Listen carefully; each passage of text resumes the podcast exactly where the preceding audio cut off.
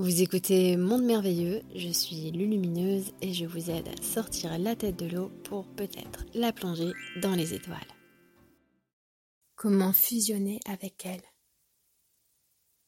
Fusionner avec la divine présence intérieure, c'est le but de l'être incarné. C'est le but final de tout le cycle d'incarnation en tant qu'humain de transcender sa condition humaine, qui est soumise aux lois terrestres, pour œuvrer en totale harmonie, en fusion intégrale avec la divine présence intérieure. C'est ce que nous appelons, nous ici, l'état de maître ascensionné.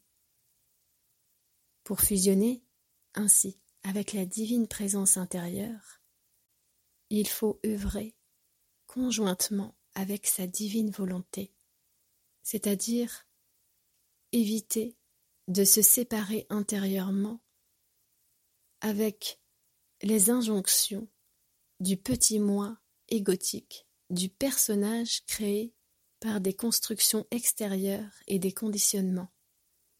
Je dirais qu'il y a une très belle recette qui nous a été donnée.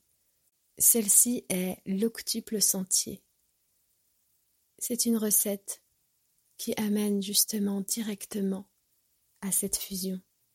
Évidemment, c'est dans l'expérience et la pratique que nous pouvons œuvrer à cette grande réunion.